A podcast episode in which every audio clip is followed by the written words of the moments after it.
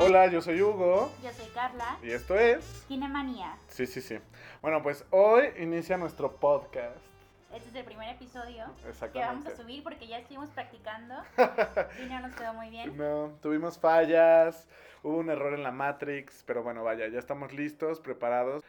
Y vamos a empezar y vamos a estar hablando de distintos temas, como que... Eh, cine, series, chismes del espectáculo, pero no chismes como de ventaneando. Ah, sí, no, no. Cabe aclarar que Sí, cero sí. chisme, sino más bien como de, bueno, ya supiste que... Rumores de casting, rumores de películas, series que van a venir y todo eso. Exacto, sí, no, no, así de que ya se enteraron que tal anda con tal. O sea, digo, vaya, si de repente nos enteramos, no sé, que Taylor Swift anda con Katy Perry, pues bueno, sí será algo importante que comentar. Pero, Pero- fuera de eso, no, no es ventaneando.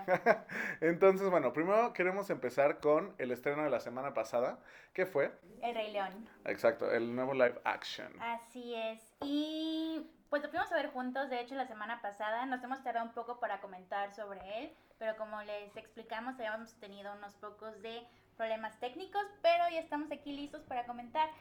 Eh, a mí me gustó, me gustó bastante, en general mi opinión es que me gustó bastante, pero creo que fue un poco serio. Sí, yo también. Como que hubo cosas que me gustaban un poco más de la anterior, de la caricatura, porque también la estuve viendo. O sea, poco antes de, de ver la, la nueva versión, estuve viendo eh, pues, cosas de la caricatura y había como chistes que me gustaban mucho. O sea, como lo de Mufasa. uh.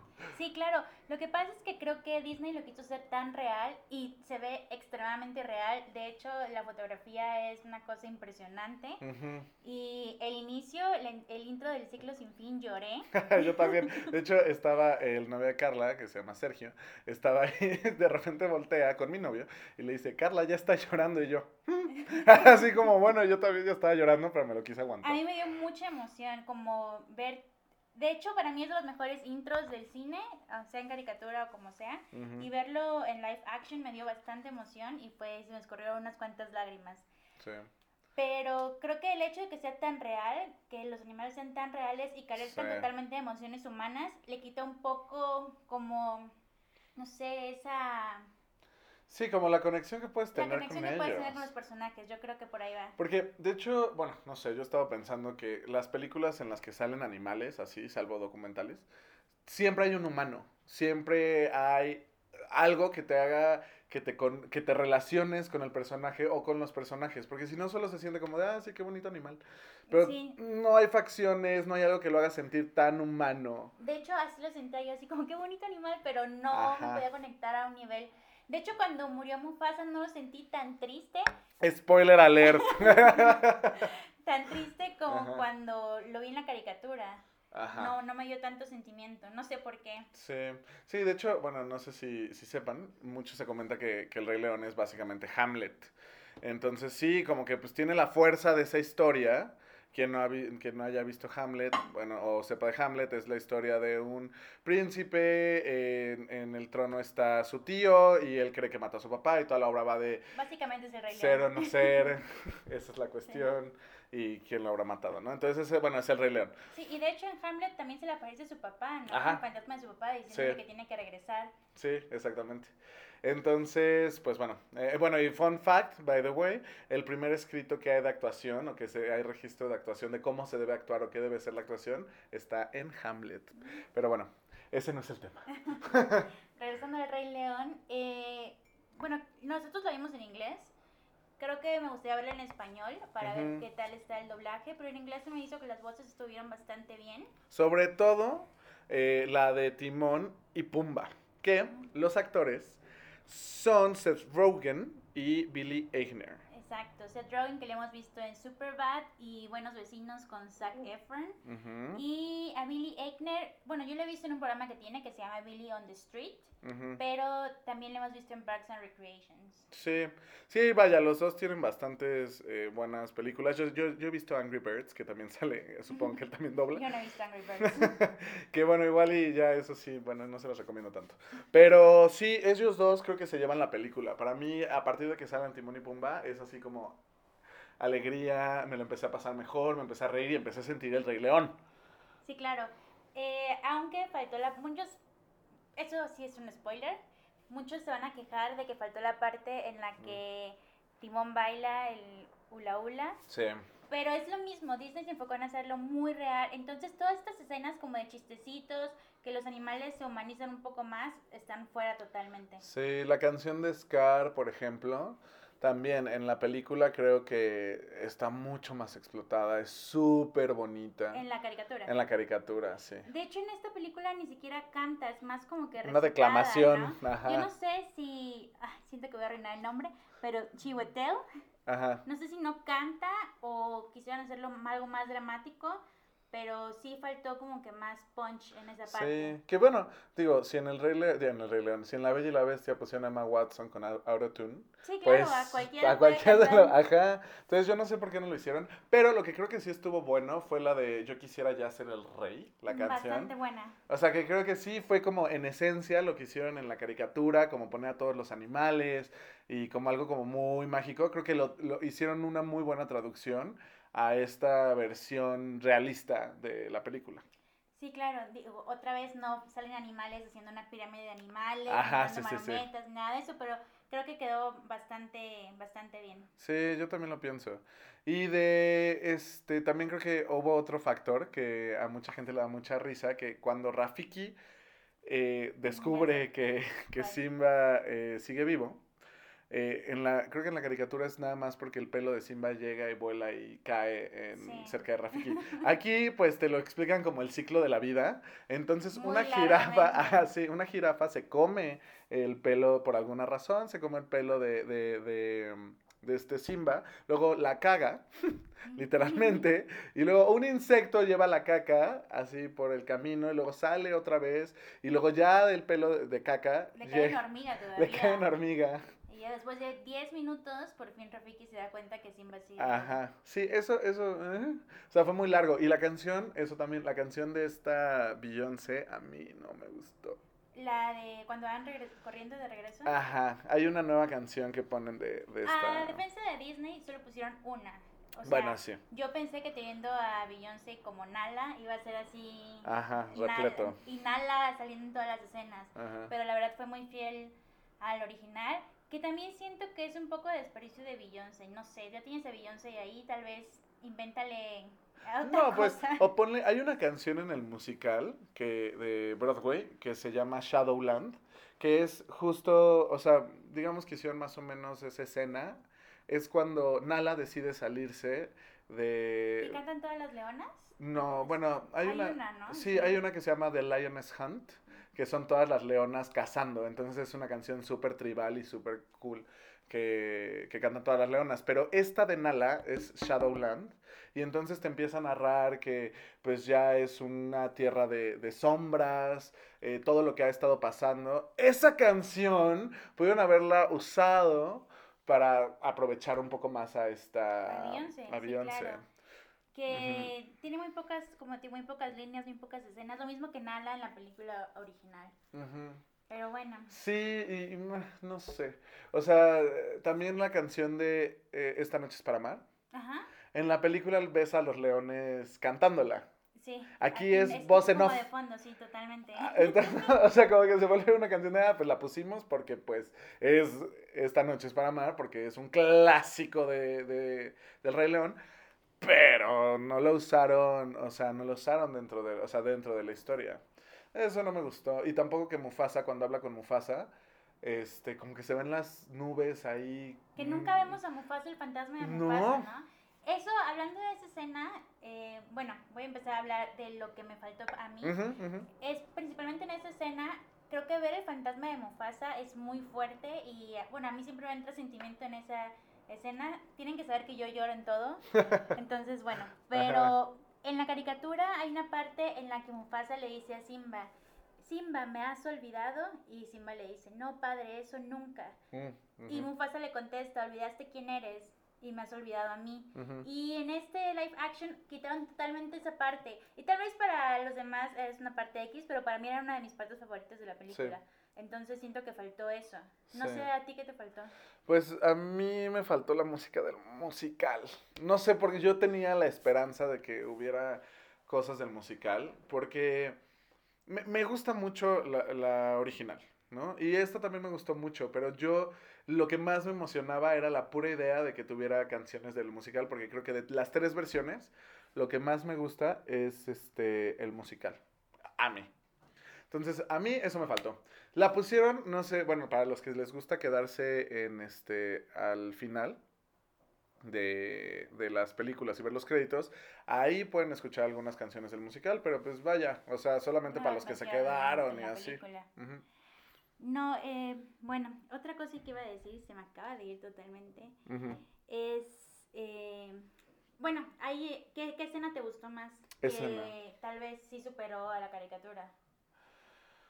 Ay, pues para mí el inicio supera la caricatura, la verdad. Sí, sí, por O sea, así a mí me, me, Sí, creo que la mejor escena de, de toda la película. Ajá. Que es curioso porque también en el musical la primera, no sé si lo viste, la primera, o sea, la, la apertura es así de una cosa impresionante. Sí, sí, sí, es lo mejor. Creo que esa, eh, todo lo que incluye, o sea, Simba, bebé, se me hizo la cosa más tierna del mundo.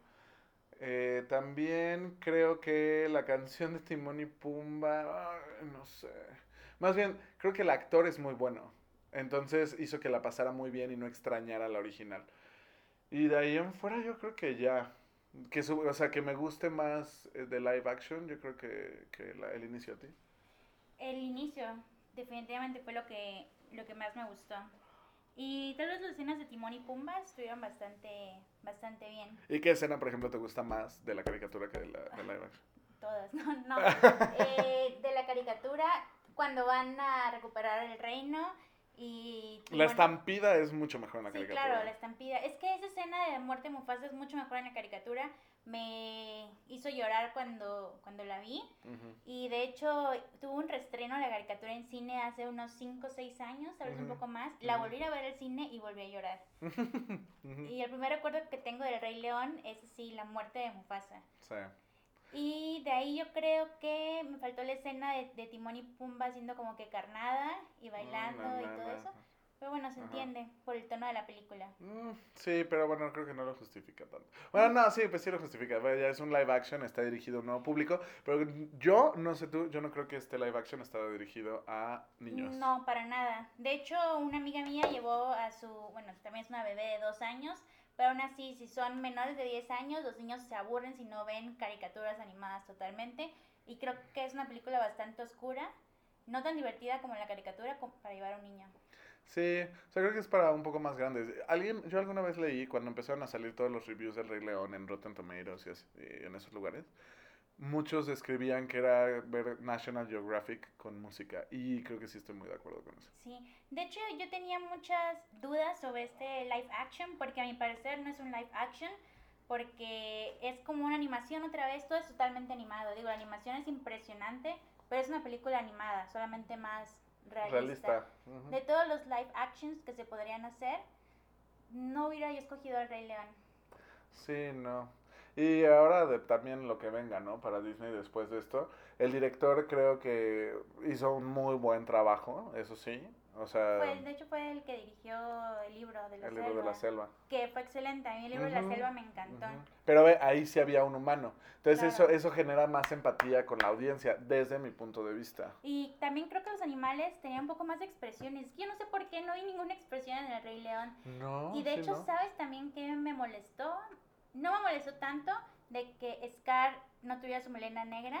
Ah, sí. No me ajá. molestó tanto, sino que en el hecho de la pelea final, Scar contra Simba, yo no sabía quién era quién. Ah, sí, o varias. sea, sí. yo dije, ¿quién es quién? Ya no sé. Se Eso, ven iguales. eso también estuvo raro, porque no hay close-ups casi. O sea, sí hay, hay unos, hay unos buenísimos. Cuando Scar le dice eh, nunca regreses a Simba, y que se acercan las llenas para atrás y se le mueve la orejita, ese close-up es maravilloso, obviamente.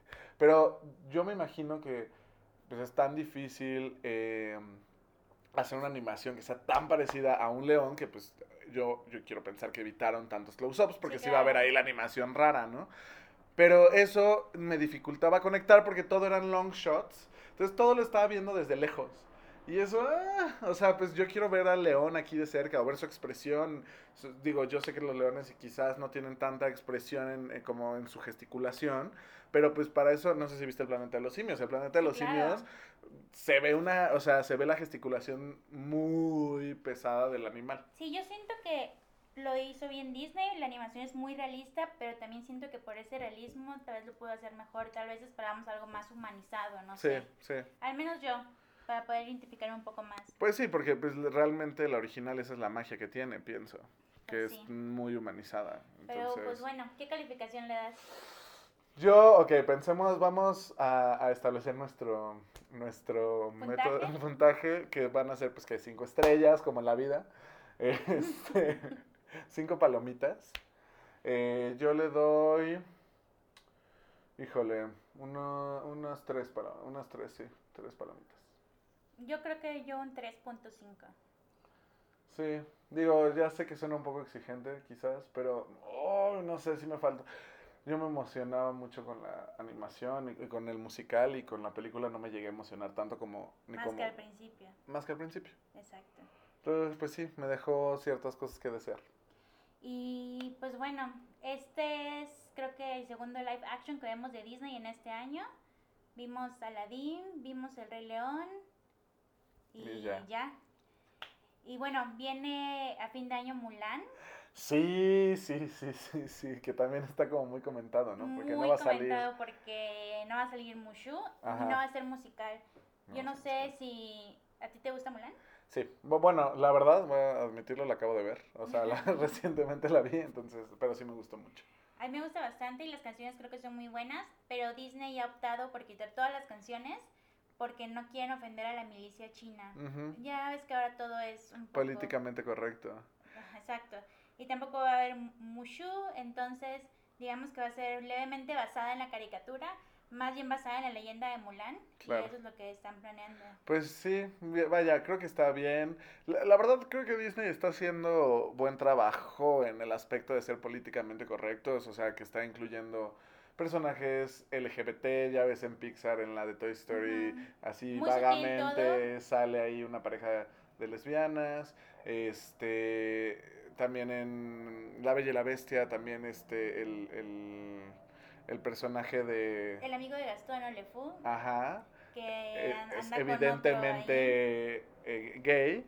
Eso me encanta. También que incluyan personajes eh, afroamericanos y demás.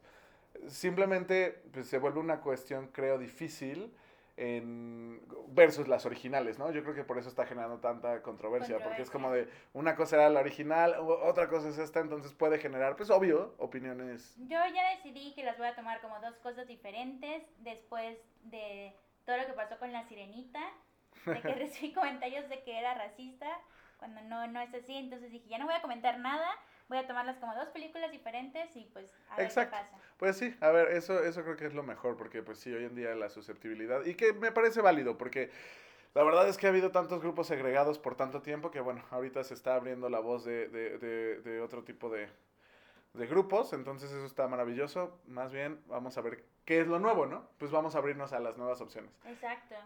Y pues de la sirenita, las noticias que te traigo ahorita es que ya hay rumores para el Rey Tritón, que va Ah, a ser ajá. Javier Bardem, Ajá. que no me gusta para nada. A mí sí, a mí sí me gusta No. Javier Bardem, la verdad. A mí, a mí no. Y bueno, Melissa McCarthy sigue en pláticas para ser Úrsula, que tampoco me gusta. Creo que no me gusta nadie del cast, en verdad. No es nada personal, pero yo tenía otras ideas. Y se rumora que el príncipe Eric va a ser Harry Styles. Ya, él sí, para que veas, no me gusta. No, a mí tampoco. Él no. Pero, por ejemplo, Javier Bardem a mí sí me gusta mucho. A mí se me hace un ¿Como el gran actor. Es que se me hace un gran actor y me fascina verlo. O sea, yo en Vicky Cristina Barcelona, que es una película de Woody Allen que sale con Penélope Cruz y Scarlett Johansson, eh, yo digo, sí, el hombre no es particularmente atractivo, no tiene, o sea, vaya, pero lo veo actuar y digo, te compro lo que tú quieras. Ay, pues Entonces- mira, si Disney lo está considerando es por algo. Sí. Ya creo que ya hemos dicho mil veces que Disney sabe perfectamente lo que hace.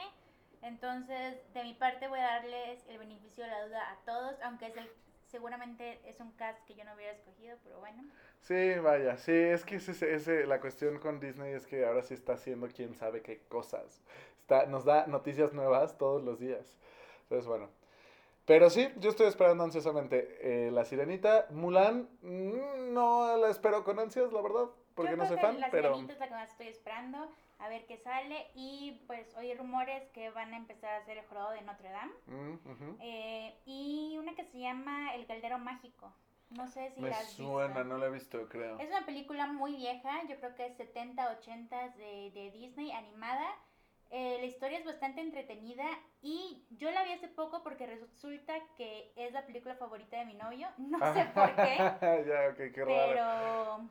pero creo que un live action de eso estaría bien. Vamos a ver, hay que Ay, a mí me qué encantaría. tienen. A mí me encantaría de Atlantis.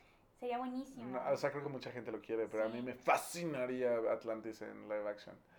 Pero bueno, yéndonos a ligeramente a otros temas, ahora vamos a continuar con El Comic Con. el Comic Con, que estuvo buenísimo Para el fin de los que semana. no sepan qué es el Comic Con, Hugo, ¿nos podrías explicar? Bueno, en el Comic Con es en San Diego cada Así es. año y eh, se dan noticias de serie, bueno, cadenas de televisión y estudios y productoras van para dar noticias de las series que vienen, los proyectos que van a estrenar este y el próximo año. Sí, básicamente hay paneles donde llegan actores, directores, sus productores, platican sobre los proyectos, enseñan trailers exclusivos y pues toda la gente va disfrazada, es como que Sí, hay gente, característico del Comic Con. sí, hay gente que va así mega disfrazada y hay grandes fotos. Si tú vas al Comic Con, vas a poderte tomar fotos con tus personajes favoritos de cualquier serie o película de ciencia ficción o, o- o no ciencia ficción.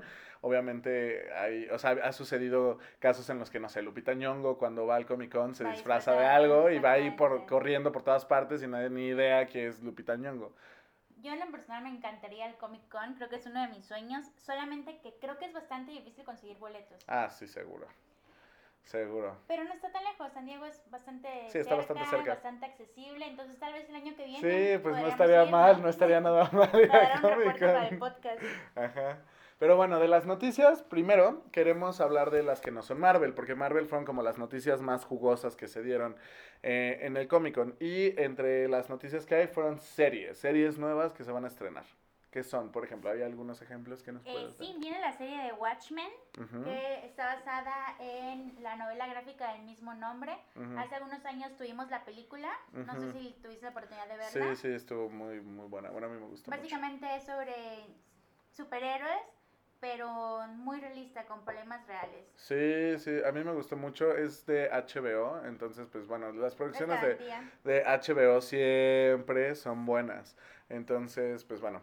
También salió el tráiler de Star Trek, que es una serie donde vamos a ver al personaje de Patrick Stewart, que bueno, quien lo conoce eh, sabrá que también salió en X-Men, era el profesor Xavier en las primeras entregas de la saga. Exacto. Este, y bueno, en, en esta serie va de vuelta al espacio luego de 20 años en el retiro.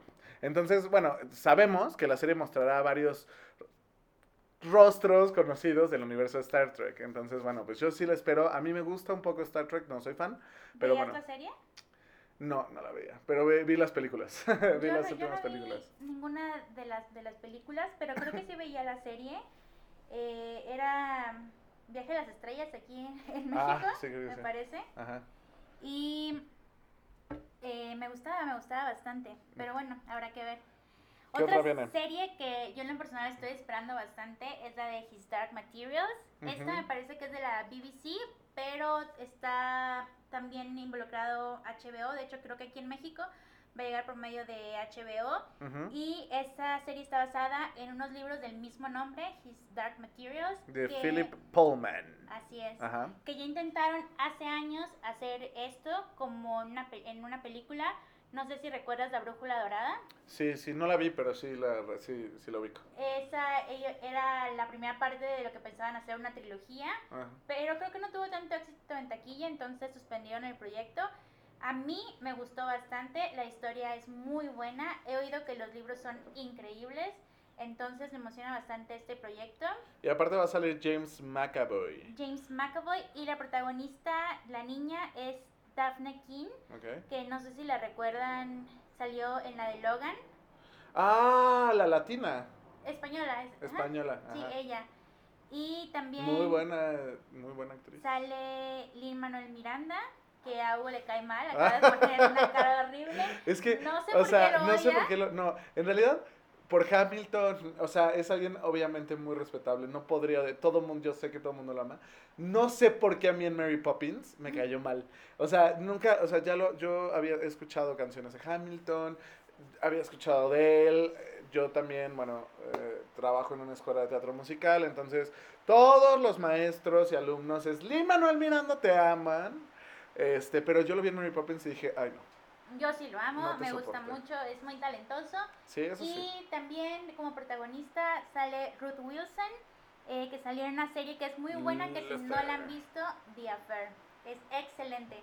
Y pues bueno, esa es lo que yo más espero en esta temporada de series y Dark Materials. Sí, yo también espero, bueno, eh, Westworld de HBO, eh, que bueno, a mí no sé si la han visto, pero hay ya dos temporadas, la pueden ver en HBO Go, y a mí me parece una de las mejores eh, series de ciencia ficción, la verdad, me gusta muchísimo.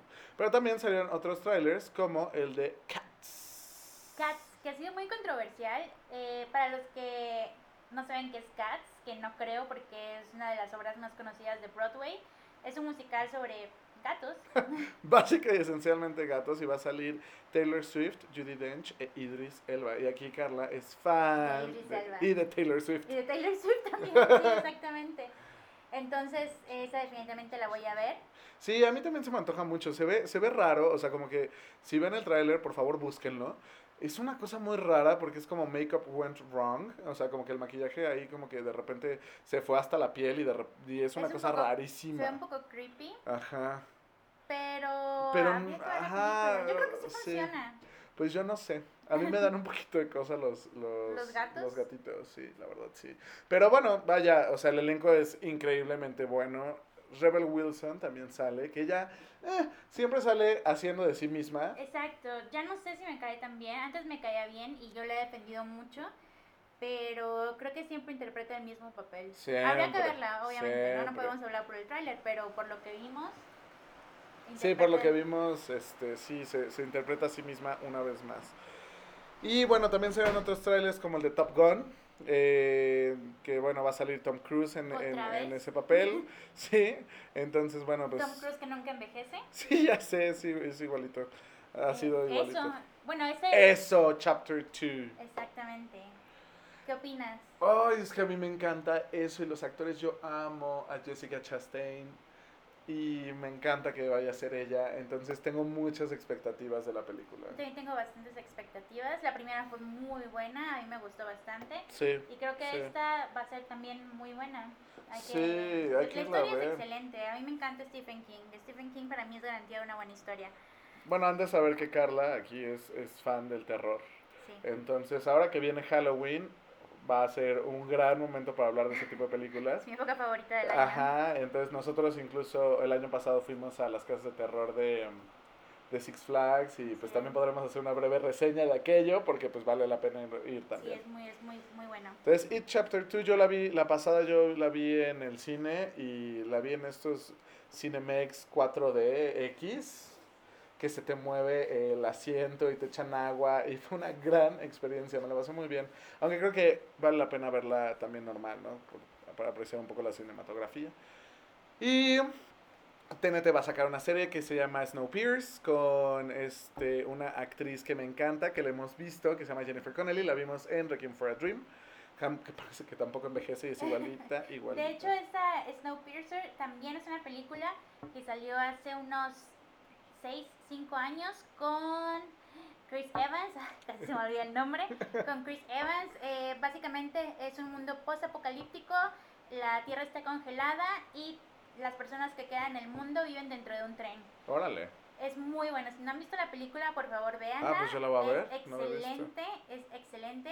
Y es un mundo pues apocalíptico, apocalíptico, distópico, diferente a lo que nos han mostrado. Y hablando de lo postapocalíptico, eh, también salió un teaser de la película de The Walking Dead.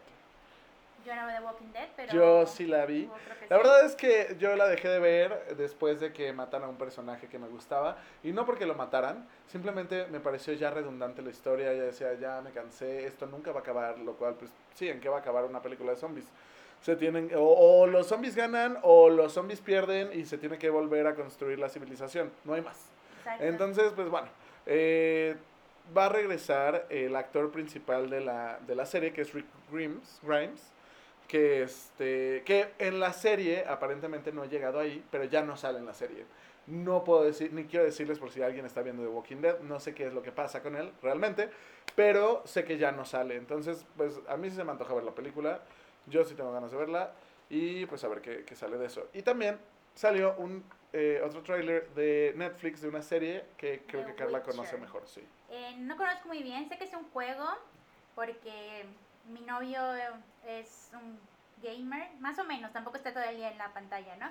Pero sí conoce varios juegos y por eso yo sé que este es un juego de PlayStation, de Witcher, Ajá. y tenemos como protagonista a Henry Cavill, que yo creo que todo el mundo lo recuerda Ah, sí. por. Superman, ha sido su personaje más significativo y pues creo que se va a salir un poco del molde con este personaje y ¿Y qué lo que la gente está diciendo es que tal vez pueda ser sucesor de Game of Thrones. Yo no sé, yo no me quiero emocionar. Hace mucho tiempo que no me emocionaba tanto una serie como Game of Thrones y después de la decepción que me dio el final, no sé si puedo volver a confiar en algo. Ay, sí, es que ese final, ese final. Digo, yo sé que ya es un tema viejo, pero Yo nunca lo voy a olvidar. no, y aparte eso nos lleva a otro, a un tema como bastante importante, creo, que es eh, pues los, los Emmys.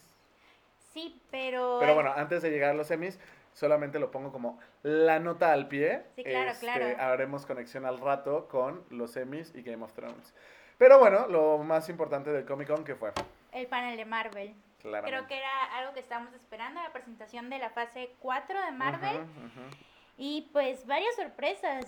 Creo que la más grande que tuvimos fue el regreso de Natalie Portman como Jane Ah, Foster.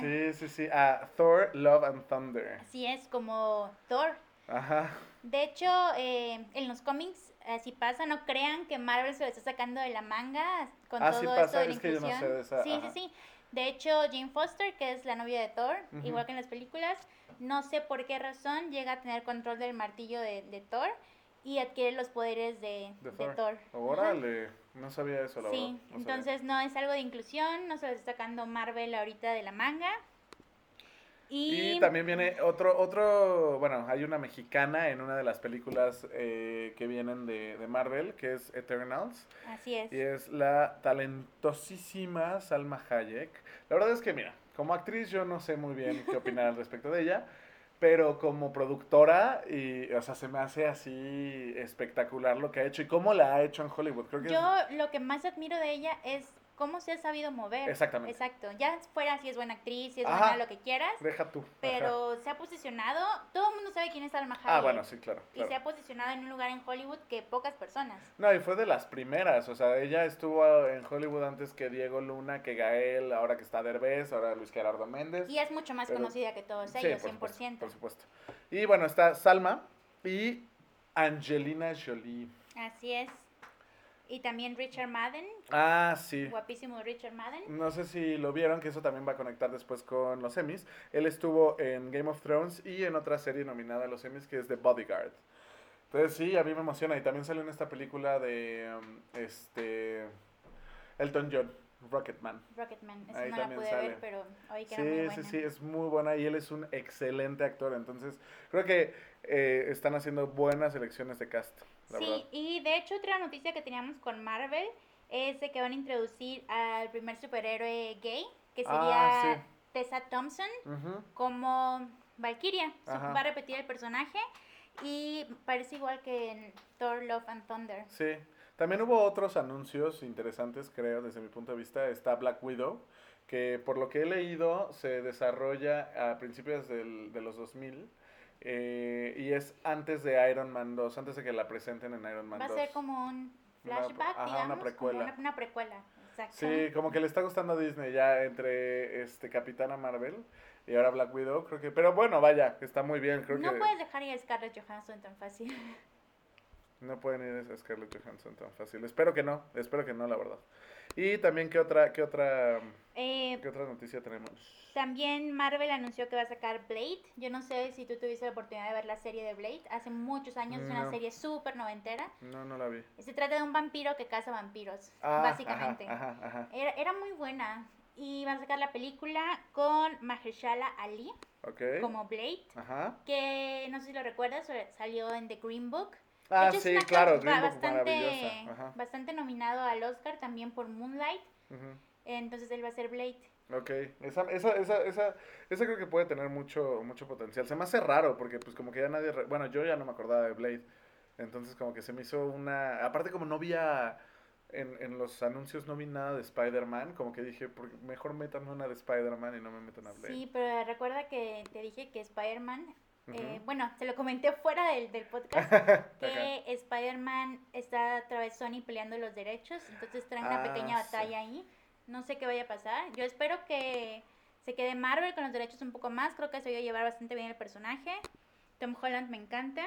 Sí, Y- ojalá, ojalá, porque yo siento que, o sea, la historia de, de Spider-Man tiene mucho, mucho, mucho que ofrecer todavía.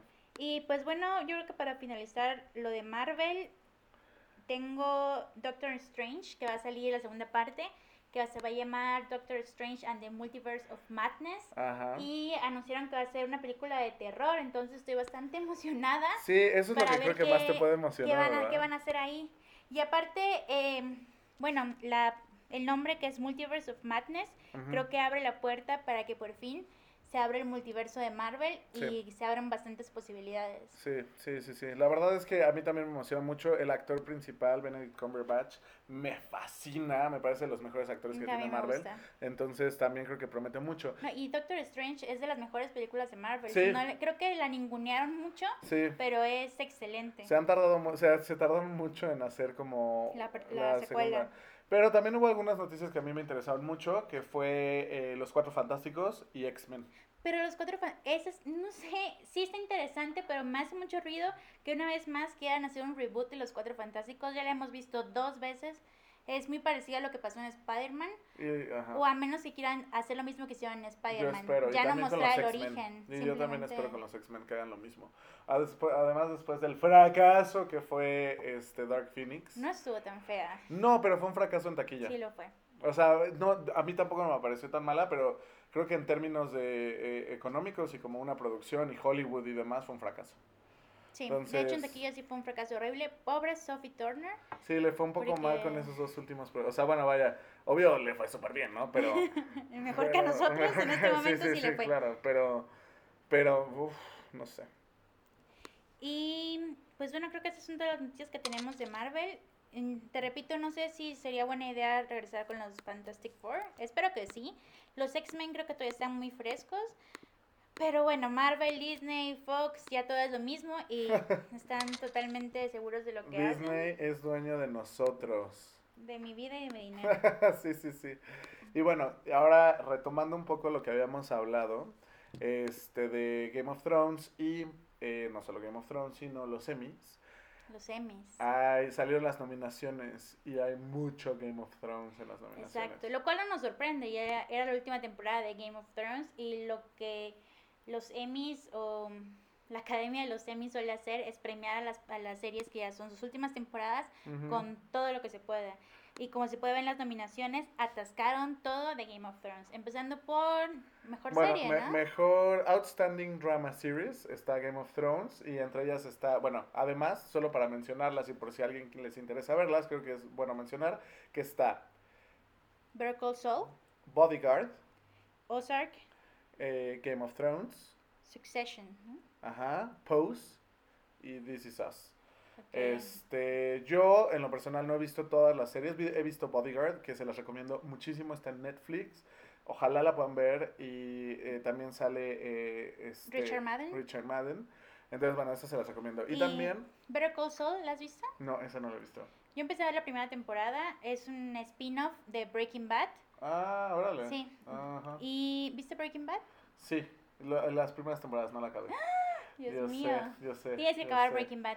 Sí, se me antoja. Y Better Call Saul es un spin-off muy bueno. Vi las primeras dos temporadas. La verdad no la he seguido, no porque no me haya gustado, sino porque tengo tantas cosas que ver que, no, que termino sí, viendo no nada. tiempo. O no sé si les pasa así. Sí. Tengo mil cosas que ver y no he visto nada. Sí, Pose también la recomiendo, creo que es una serie queer y es este del creador de American Horror Story, este y Glee y demás. Entonces, bueno, obvio tiene, o sea, un sello de garantía, ¿no? Pero bueno, de, también está nominado de Game of Thrones, eh, está nominado Kit Harington a Mejor Actor de Drama, ¿Qué opinas de eso? mm, que estoy total, en total desacuerdo con su nominación. Yo también, a pesar de que si me conocieran, yo soy la persona que más defendió a Kit Harrington durante la temporada. Ajá. Defendía a Jon Snow durante toda la temporada, a pesar de que todo lo que dijo fue She's my queen. sí, sí, sí. A pesar de eso lo defendí, pero no creo que se merezca una nominación al Emmy. No, yo tampoco, la verdad. Y, Ah. o sea, no, lo, lo hizo mal. O sea, sí lo hizo Tampoco mal. lo hizo mal, simplemente sí creo que no tenía mal. buenas líneas, no lo hizo mal. Yo, la, la única, lo único que le vi, o sea, cuando tiene un discurso, creo que en el capítulo 3, después de, de que llegan los White Walkers y los vencen, spoiler alert, lo siento, este, se echa un monólogo que dije, no, ni en clases de actuación. No, O sea, he visto no. cosas peor, o sea, he visto cosas mucho mejores en alumnos de actuación. Mucho mejores. Yo dije, no, no puede ser. No puede ser. No puede ser. Porque lo he visto hacer cosas buenas, pero ahí, de verdad, dije, Yo simplemente creo que el guion no estaba bien hecho tal vez. Y que lo, y lo, no, su personaje lo acribillaron totalmente. Bueno, no me hagan hablar de Game of Thrones porque para mí sí, sí, vamos a seguir. acribillaron a todos los dos personajes. Pero bueno, también de, de Outstanding Drama Actress está Emilia Clarke, que ella sí me gusta. A mí me encanta Emilia Clarke. Sí. Pero Eh, la tiene sí, difícil, ¿no? Sí, la tiene difícil. Está contra Viola Davis de How to Get Away with Murder. Viola Davis. ¿Has Sandra visto, Oh de Killing Eve, que ha ganado ya varios premios por esa serie. ¿Has visto How to Get Away with Murder? No, pero sé que sale Carla Sousa. Sí, pero es excelente y Viola Davis en verdad es una cosa impresionante. Yo cada vez que veo eh, un capítulo de la serie me dan ganas de aplaudirle. En verdad Sí. es algo wow. Sí. sí, pues la tiene difícil, pero bueno, a ver qué pasa. Ella es buena en sí, creo que hizo un buen trabajo. Eh, de, también está The Outstanding Supporting Actor in a Drama Series. Está Alfie Allen, que hace el papel de Theon, en Game of Thrones. Nicolas Coster Waldau, que hace el papel de. Jamie Lannister, Ajá. Peter Dinklage, que hace el papel de. Tyrion Lannister. Ok. Entonces, bueno, ellos casi, o sea, tienen un buenas nominaciones. De Outstanding Supporting Actress in a Drama Series está Lina Headey, que hace el papel de. Cersei Ajá. Lannister. Que ahí tengo que decir, Lina Headey es una excelente actriz, Sí. pero no sé si la nominación sea merecida porque siento que fue desperdiciada. Totalmente en la temporada su personaje fue totalmente desperdiciado, esperaba algo mucho más grande y no es culpa de Lina. Sí, para no. nada. Ahí sí, no. Ahí sí. en- aquí sí, yo creo que no es culpa de Lina, yo creo que fue el guion. A diferencia, yo sé que probablemente Carla me va a matar con su mirada, a diferencia de Kit Harrington, que me parece mal actor. No. Lina. Headey me parece excelente actriz y en este caso, para mí, sí fue el guion. Sí, totalmente. Desperdiciaron a, a Lina bastante. Pero bueno, aún así tal vez pueda ganarlo. Ojalá se lo merece, la- o sea, por su, por su trayectoria en la serie, ah, para mí. Y también está Gwendolyn Christie, que hace el papel de... Se me acaba de ir el nombre. Brian of. Hubo un lapsus. De hecho, tengo una historia, un fun fact este, de, de su nominación. Eh, Wendell Lee pidió a los productores que mandaran, no sé si saben cómo funcionan las nominaciones para el Emmy. Tú mandas el capítulo que tú crees que te pueda servir como para nominación, de este fue mi mejor capítulo, chéquenlo. Y el comité de los Emmys decide si te nominan o no te nominan. Así como con los actores. Por ejemplo, bueno, no sé si sucede en los Emmys, pero en los Arieles, si tú, haz de cuenta, tú tienes una producción, mandas la producción y tú dices, yo nomino, o sea, yo de mi producción mando a, eh, ah, no sé, Hugo Irene. Azuela, Irene Azuela como mejor actriz, José María Jaspi como mejor actor, Emma Deep como actriz de reparto y Karina Gidi como actriz de reparto. Pero resulta que también está Camila Sodi en el reparto, pero si yo productor no la mando, cuando te llegan las, la- o sea, te llega para votar, eh, no te aparece para que las elecciones, entonces no, ni siquiera está Sí, sujeta a exactamente es igual así, exactamente es así en los Emmys. Eh, los productores o no sé quién mandan a los actores que creen que están nominados. Y Wendell Lee pidió a los productores que mandaran su nominación y le dijeron que no. Entonces ella mandó su nominación sola. ¿A poco? A los Emmys, mandó un capítulo donde cree, en donde ella pensaba pues que sería mejor su actuación y pues resultó nominada. Pero no la mandaron. No lo mandaron productores, lo hizo ella sola. Wow. Bueno, eh, también está Sophie Turner, que, me hace el papel de. Sansa Stark, Ajá. Y Maisie Williams, que hace el papel de. Arya Stark. Ajá. Básicamente el elenco está nominadísimo a, a Sí, los Emmys. sí, y se veía venir totalmente. El Sí. año pasado no hubo nominaciones para Game of Thrones porque como recordamos se tomó un año de break. Entonces no alcanzaron las nominaciones y ese es el año de Game of Thrones. Sí, Estoy sí. segurísima que se va a llevar mejor serie dramática, eso es de entrada, y tal vez uno que otro para los actores, habría que ver. La Academia de los Emmy suele hacer eso, premian en la última temporada a las series. Hizo eso con Breaking Bad, de hecho. Yo, yo le daría mi, mi, mi Emmy, se lo daría más bien a Bodyguard, la verdad. Me pareció, no sé por qué me gustó un poco más. Es que esta última temporada de Game of Thrones a mí no me gustó mucho. No, a mí tampoco. O sea, los valores de producción son increíbles, es decir, pues la- las batallas, eh, o sea, todo lo invertido, la, la foto, o sea, hay cosas muy buenas, pero... oh, no Pero se ve que dejó de meter mano George R. R. Martin, se Ajá. nota bastante en el guion, más que nada. Y ay, se ve, es que ya ni siquiera quiero hablar de esto, lo sufrí tanto, sí, lo yo sufrí me, tanto consta, en verdad. Me consta que lo sufrió. Y, y no, ya, ya cambiemos de tema, porque si no aquí... Sí, ahora nos vamos a ir en Game of Thrones, que ya un poco ya pasó. Y otra nominación que a mí me gustó mucho fue de RuPaul Drag Race, que, bueno, si no la han visto, pueden verla en, en Netflix. Este tiene una nomi- nominación para este reality show. Entonces, bueno, eso a mí me dio mucho gusto. A ver qué pasa. Lo nominan cada año. Esperemos que pues, siga nominado y gane. Y Así es. eh, cambiando de tema, Pues vámonos a recomendaciones de la semana, ¿no? ¿Qué va a salir en cartelera esta semana? ¿Sabemos? Esta semana, bueno, va a salir, bueno, van a salir algunas películas que a mí me interesan ver, que es la de Ted Bundy, Uy, Ajá, pero... durmiendo con el asesino. La de Ted Bundy, eh, yo la quería ver desde hace como tres meses que salió en Netflix gringo, que de, Ujú. porque de hecho era una producción... Bueno, tú tú de saber más cómo funciona esto, la verdad yo no lo sé. Ajá, Digo porque hubo ese actor, entonces está un poco más inmiscuido en esto. ajá, Yo ahorita soy desempleada. ajá. y eh, hicieron la película, pero no tenían una, una distribuidora. Entonces Netflix la compró, ¿así funciona? Sí, o sea, tú puedes, tú puedes hacer una, cuenta, tú, tú puedes tener una producción, tú la puedes producir, y después de, la, de que ya haces todo el trabajo de postproducción, haz de cuenta que tu productora es Itaca Films, y es, bueno, ahora tengo que buscar una- un distribuidor, y puedes ir con Piano Films, puedes ir con Cinépolis, etc., o Netflix, y que eso fue lo que hizo Cuarón, incluso con, Con con Roma. Roma. Sí, entonces esto fue lo que hicieron. eh, se presentó la película en Cannes y de ahí Netflix la compró y se estrenó en Netflix gringo. No sé si se estrenó en salas en Estados Unidos, la verdad no lo sé. Pero aquí no llegó a Netflix, va a llegar como Apenas a cines. estreno de cine y se va a estrenar el día 26. Ok. Sí, 26 de este que es este que es mañana. eh, o bueno, para cuando estén escuchando el podcast, ¿Quién es- quién sabe, ¿no? Pero bueno, y también otro estreno que hay que, que creo que vale la pena que le echen un ojo es eh, una película de un actor mexicano que ha sido varias veces premiado por los Arieles, eh, que se llama el actor José Meléndez. Y la película se llama... Conoces a Tomás. Conoces a Tomás.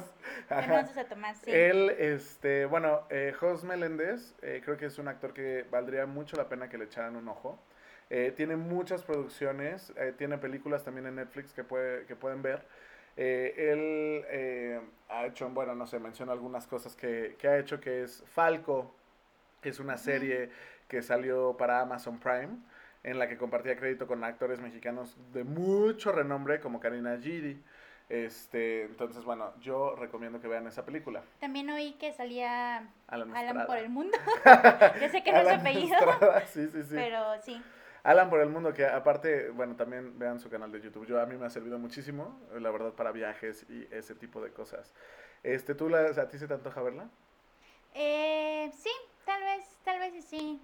La verdad, no soy tan fan de las películas mexicanas, no es malinchismo ni nada, pero No sé, pero tal, tal vez sí, sí la, sí la puedo ir a ver. A mí, a mí sí se me antoja, este, vaya, digo, el, el factor de que, pues sí, sí, sí, se me antoja muchísimo. Y, y Jos, creo que es un muy buen actor. eh, les recomiendo igual como brevemente otras cosas que puedan buscar en Netflix, eh, que creo que está eh, la de Sueño en otro idioma, creo que no está Sueño en otro idioma, pero Almacenados, sé que que es sí está. buena. Sueño en otro idioma es bellísima. No, no la he visto, pero oí que es muy buena. Bellísima. Eh, Por favor, búsquenla. Es el tipo de cine que vale la pena ver, eh, cine nacional, que pues dices, bueno, mis, mis impuestos se fueron en algo bueno. bastante chido. Y bueno, este fin de semana, 26 de julio, iba a salir Once Upon a Time in Hollywood de Tarantino con Margot Robbie, Leo DiCaprio, Brad Pitt, etcétera. Pero por alguna extraña razón atrasaron el estreno al 16 de agosto. Ok. No sé por qué, me acabo de dar cuenta hoy en la mañana. Eh, entonces hay que esperar Sí, casi un mes habrá más. que esperar. Y bueno, por último, este, para cerrar el podcast, les queremos recomendar películas para que vean el fin de semana o cualquier día. Este, cada uno tiene una recomendación. Carla, por favor, empieza. Eh, bueno, si les gustan las películas de acción y de Rápidos y Furiosos, está ahorita en el cine Rápidos y Furiosos Show y Hobbs. Yo no soy tan fan, pero sale La Roca y sale Jason Statham, que si lo recuerdan, bueno, yo recuerdo ahorita que lo acabo de ver en el Megalodón. Y La Roca siempre es garantía de, de una película De acción. entretenida, digamos. Sí, y aparte sale Idris Elba como el villano, que me encanta, entonces creo que siempre es un deleite ver a Idris Elba en la pantalla grande. Entonces, pues pueden ir a ver al cine y de Netflix para este fin de semana les recomiendo una serie si les gusta todo lo de terror y supernatural que se llama Lo que viví. Me parece que en inglés se encuentran como The Haunted y es una an- antolo- antología sobre historias de la vida real, salen las personas contándolo y salen actores recreando la historia. Entonces, el primer capítulo es excelente y te va a dar pesadillas de más no poder. Órale. Y háganle caso porque ella sí sabe de esas películas bastante. Así es. Y yo les voy a recomendar una película, bueno, yo soy fan de Ellen Page, entonces yo les recomiendo una película de ella que está en Netflix que se llama Into the Forest. Es ella con Evan Rachel Wood, eh, quien no sepa, sepa quién es Evan Rachel Wood, también la pueden ver en, en A los 13 y en Westworld, es de las protagonistas de Westworld. Y esta es una historia distópica, como un futuro en donde, o sea, sí, pues postapocalíptico más o menos, en donde de repente ya no hay energía, o sea, ya no hay luz. Y pues lo que ello implica, ¿no? De que de repente ya no existe, eh, por alguna razón que mm, verán en la película si se los explican o no, este, no hay electricidad y a lo que lleva la civilización. Ellas dos son excelentes actrices, por esa única razón es garantía. Y si no les gusta, bueno, hay otras películas de Netflix que pueden ver de, de Ellen Page, que son Talula, que es una original de Netflix que vale mucho la pena. Tales of the City, que es una miniserie este, LGBT, o sea, con temática LGBT, de Umbrella Academy, que es una maravillosa serie de ciencia ficción. Y la película de Inception, que también buenísima, con Leonardo Excelente. DiCaprio y demás. Entonces, bueno, con esto cerramos nuestro podcast. Y pues, muchas gracias a, a la persona o personas que nos habían A la escuchado. persona que nos escuche, muchas gracias. Vamos a ir mejorando, lo prometemos. Ajá, y pues esto fue. Kinemanía. Gracias, bye.